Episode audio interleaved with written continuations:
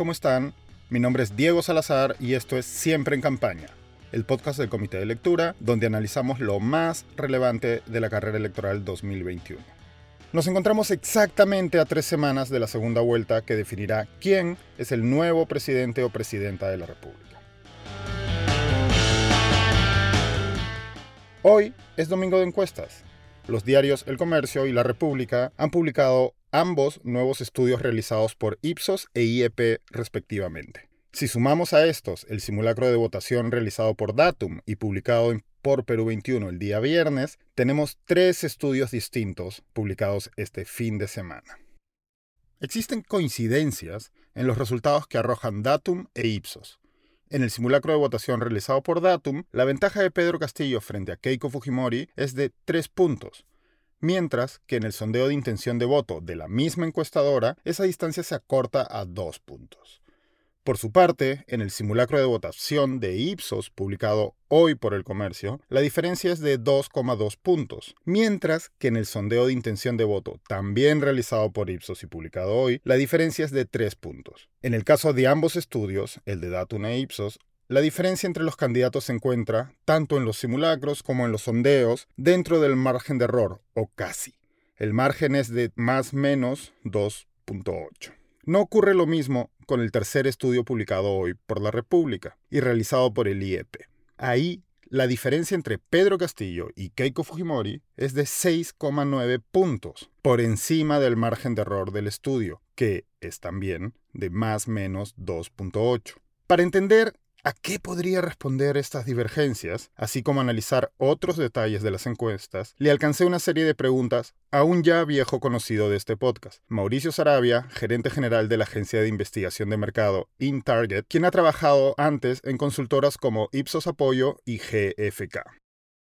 Mauricio publicó hace unas horas un tuit de reacción a las encuestas en el que decía, entre otras cosas, una frase que se me quedó. La frase era, no piensen que esto es un reflejo al 6 de junio, con alusión a la fecha en que se celebrará la elección de segunda vuelta. Así que arranqué por ahí. Ya hemos hablado antes de esto con él en alguna otra ocasión, pero le pedí que por favor nos volviera a explicar por qué las encuestas no tienen o deberían tener una ambición predictiva. Hola Diego, encantado de colaborar nuevamente con ustedes en, en este podcast. Sobre esta primera pregunta sí creo que es importante volver a explicar un, tema, un tema importante, ¿no? El objetivo de las encuestas es reflejar la posición de la opinión pública en un momento dado, en unas circunstancias dadas. ¿Qué pasa si, por ejemplo, en la semana que viene este, Castillo tiene un movimiento importante o Fujimori tiene un movimiento también importante de captura de adhesiones, de votos, etcétera, que recién en la próxima semana se verán reflejados en las encuestas, se van a mover drásticamente los números. Eso es lo que hace una encuesta, refleja los hechos hacia atrás, no predice lo que va a pasar hacia adelante porque no tiene una bola de cristal para predecir el futuro, depende de lo que haga cada candidato. Eso es bien importante para que se entienda porque cuando se dice, esta fue la mejor encuesta porque una semana antes de la primera vuelta ya, en realidad no es tan cierto, porque pueden pasar muchas cosas en esa semana que hace que este, un candidato suba o un candidato baje. Entonces hay que tener cuidado con el efecto predictivo de las encuestas porque eso no existe. Por otro lado, como explicaba al inicio, hay diferencias metodológicas entre el grupo de estudios que muestran coincidencias, léase Datum e Ipsos, y el estudio cuyos resultados son bastante distintos. Tenemos por un lado simulacros de votación y sondeos presenciales, y por otro lado, en el caso de IEP, un sondeo de intención de voto vía encuesta telefónica. Así que le pedí a Mauricio que explicara cómo funcionan estos distintos tipos de estudios. Sí, bueno, eh, un simulacro es eh, un, acto de recojo de información en el cual frente a un encuestador, el, perdón, el encuestador te entrega una, una cédula, te pide que por favor elijas un, espacio privado para marcar tu voto, lo doblas y lo metes en un ánfora. El encuestador tiene un ánfora y se lleva eso. Es como ir a votar, pero a domicilio, de alguna manera. Eso es un simulacro, así se hace. Eh, por el contrario, una encuesta es el encuestador haciéndote preguntas. Oye, si mañana fueran las elecciones, ¿por quién votarías tú? Tanto de manera presencial como de manera telefónica es la forma en que se hace la pregunta. De manera presencial te entregan una tarjeta, tú eliges las opciones, pero se la narras al, al encuestador, a diferencia del simulacro en el cual tú marcas e introduces la cédula dentro del ánfora. En el caso de Telefónica es de manera aleatoria, te van diciendo eh, los candidatos que están allí para que tú elijas cuál de los dos, eh, cuál de los dos eh, respuestas vas a dar o si vas a indicar que va a ser blanco viciado o si este, no, no precisas, ¿no? Otra diferencia importante es esa, que en una encuesta siempre está, pucha, no sé, no, no tengo idea todavía por quién votar, ese es el famoso indeciso o el no precisa de Ipsos, que, que, que, que es importante tenerlo en cuenta, pero que en un simulacro no está, porque en un simulacro tú eliges candidato A, candidata B, vicio mi voto o dejo en blanco. No hay más, ahí no puedes decir no sé, no, no entiendo. Por eso es, se llama simulacro porque es eh, traer la elección al, al presente de alguna manera. La siguiente pregunta, claro, es casi una obviedad. ¿Puede la metodología explicar la diferencia del estudio del IEP frente a los otros estudios? Sobre, sobre el, tema de los sondeos por vía telefónica, porque IEP es la encuesta más discrepante, como, como bien señalas, eh, yo tengo mis reparos en creer que en la segunda vuelta hay una diferencia metodológica muy importante este, en el, el, el, que sea telefónica o el que sea presencial, porque son dos candidatos, digamos, no, no hay este sesgo pues, de 18 candidatos de la primera vuelta. Sin embargo, sí creo que hay Sí creo que hay otro tema eh, que es importante mencionar, que es cómo construyes el universo de personas a las cuales vas a llamar. De donde yo entiendo, el IEP eh, contrata o tiene una base de datos de telefonía celular, una base oficial, legal, que se puede adquirir, y sobre eso hace un muestreo aleatorio aleatorio, o sea, ahí sí no hay, no hay muestreo por cuotas ni nada, simplemente es un muestreo aleatorio y le va cayendo la información que va recopilando. El nivel de eh, dispersión, o sea, de la cantidad de territorio y por lo tanto de provincias y distritos que recoge ese muestreo aleatorio es, es bastante alto. ¿No? Entonces, por ahí creo yo más bien que se puede explicar las diferencias, eh, que hay un, marco muestral diferente, no son viviendas, sino que son números de teléfono, por lo tanto, la población a la que se tiene que referir es población, el universo es población de personas, no población de, de hogares, eh, y lo segundo es que este, te permite una mayor dispersión al ser un muestreo totalmente probabilístico. ¿Tiene algunos sesgos? Sí, habría que ver si es que el 100% de la población ya tiene celulares y si está... Eh, en posibilidades de poder responder a, cualquier número que tú llames. Otra cosa que es importante analizar son las tasas de no respuesta entre un método y otro, es decir, si el encuestador es más persuasivo o si el operador telefónico es más persuasivo para hacer que la persona que estamos contactando nos responda. Eso hay que analizarlo luego, este, pero creo que esas son, esas son las diferencias metodológicas más que incluso el, el, que sea telefónico o no. El método no me parece que genere sesgo, más bien el tema del diseño muestral y el, alcance de ese diseño muestral es creo lo que marca la diferencia. Mientras cruzaba mensajes con Mauricio, me estuve fijando en los cuadros que muestran las variaciones en los últimos estudios de IEP e Ipsos. Por un lado, en el caso del IEP, hay un claro estancamiento en ambas candidaturas.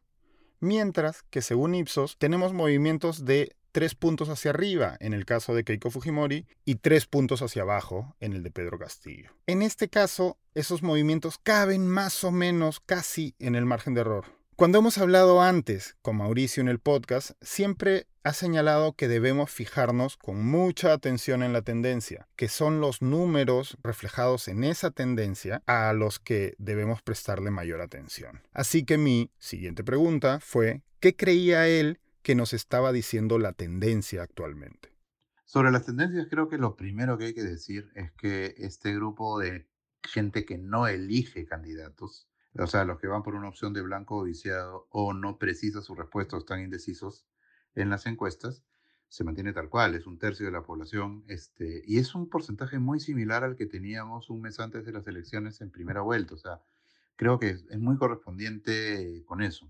Eso que nos dice, que un resumen rápido de la campaña de segunda vuelta nos, nos lleva al escenario en que eh, no están convenciendo a nadie, o sea, este, no se mueve ese número, ¿no? Ese tercio se mantiene importante, se mueven entre ellos, ¿no? Del blanco viciado se van al nulo, de blanco se van al, al nulo y del nulo se van al no sé y cosas por el estilo, pero no, no, no hay una definición de, de por quién votar. Eso, eso, es bien importante, ¿no? eso es bien relevante porque nos, nos refleja dos candidaturas que van hacia la baja a, o hacia no convencer a nadie antes que, que, hacer campañas que tienden a sumar adeptos, no están sumando adeptos. La segunda cosa es que el IEP nos plantea una, una, una posición en la cual no hay movimientos, o sea, tienen descensos y subidas de, de décimas, pero no hay movimientos. En el caso de Ipsos, que tiene más mediciones además y donde me parece que falta por ahí alguna medición privada que se hizo, que circuló bastante, sí creo dos cosas. Primero, que eh, Fujimori está al alza, pero que en, en, las última, en la última semana ha detenido un poquito ese, esa subida de 3, 4 puntos y ahora ya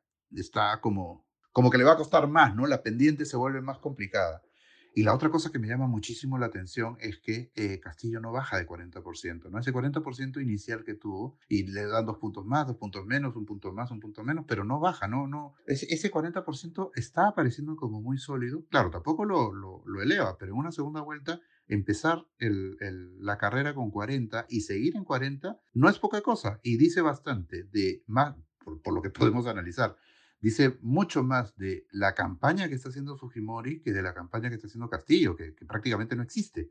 Entonces, este, es, es, esas son las, tres tendencias que yo veo, ¿no? Eh, la primera es el, estancamiento y la solidez del, de la gente que no elige candidato hoy. Lo segundo es una ligera, un, un, un ligero crecimiento de Fujimori, pero, pero pero quieto, o sea, creo que va a tener que redoblar esfuerzos estas semanas. Y lo tercero, que Castillo realmente se mantiene en esa tabla del 40% y, no hay forma de bajarlo de ahí, ¿no? Y eso debe, debe preocupar a quienes eh, pretenden pasarlo a Castillo. La pregunta es cómo, ¿no? Y, y, y si hay una estrategia orientada a convencer más a quienes ya votan por Fujimori que a el votante de Castillo.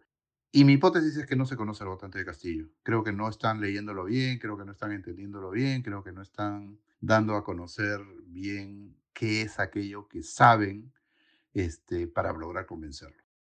Cuando existen estas diferencias en los números que arrojan distintas encuestas, esto suele tener una repercusión en la confianza de los electores, que tienden o tendemos a pensar que existe algún tipo de manipulación de parte de las empresas encuestadoras. ¿Por qué en una encuesta el candidato X tiene una diferencia mayor frente a la candidata Y? ¿Por qué en esta otra encuesta los números arrojan una tendencia más clara de subida o bajada?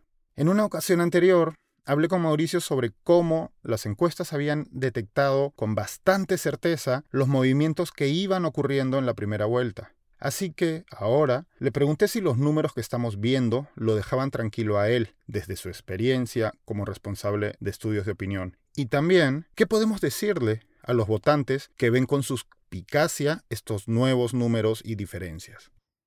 Es una pregunta tan difícil de responder como justa para hacerse.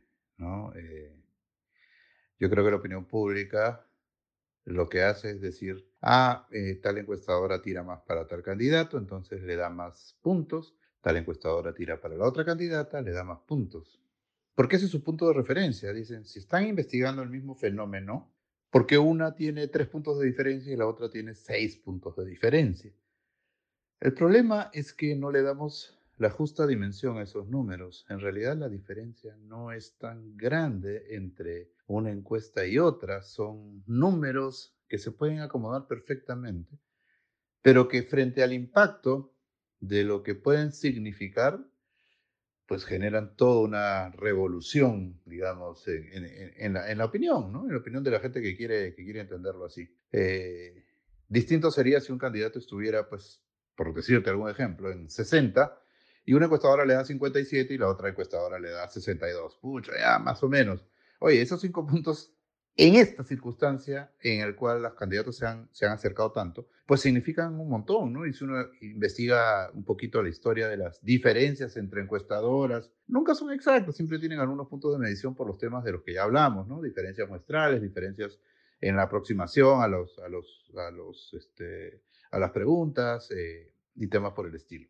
Entonces, es complicado, es complicado. Yo entiendo perfectamente a, todas las personas que, que cuestionan, pues dicen, oye, acá están persiguiendo intereses, están modificando las cifras. Yo lo que les pido es paciencia, ¿no? O sea, los resultados, eh, mientras haya mayor cantidad de indecisos, de blancos viciados, los resultados van a ser menos precisos porque nos movemos así. Mientras más nos acerquemos a la eh, fecha de la elección, vamos a tener resultados un poquito más este, correspondientes, espero, al ser solo dos candidatos. Y la diferencia grande es que el IEP jamás va a poder hacer un simulacro porque su encuesta es telefónica y entonces nos vamos a tener que ir moviendo desde los simulacros que se hagan principalmente en Ipsos y luego, y luego con, con Datum también.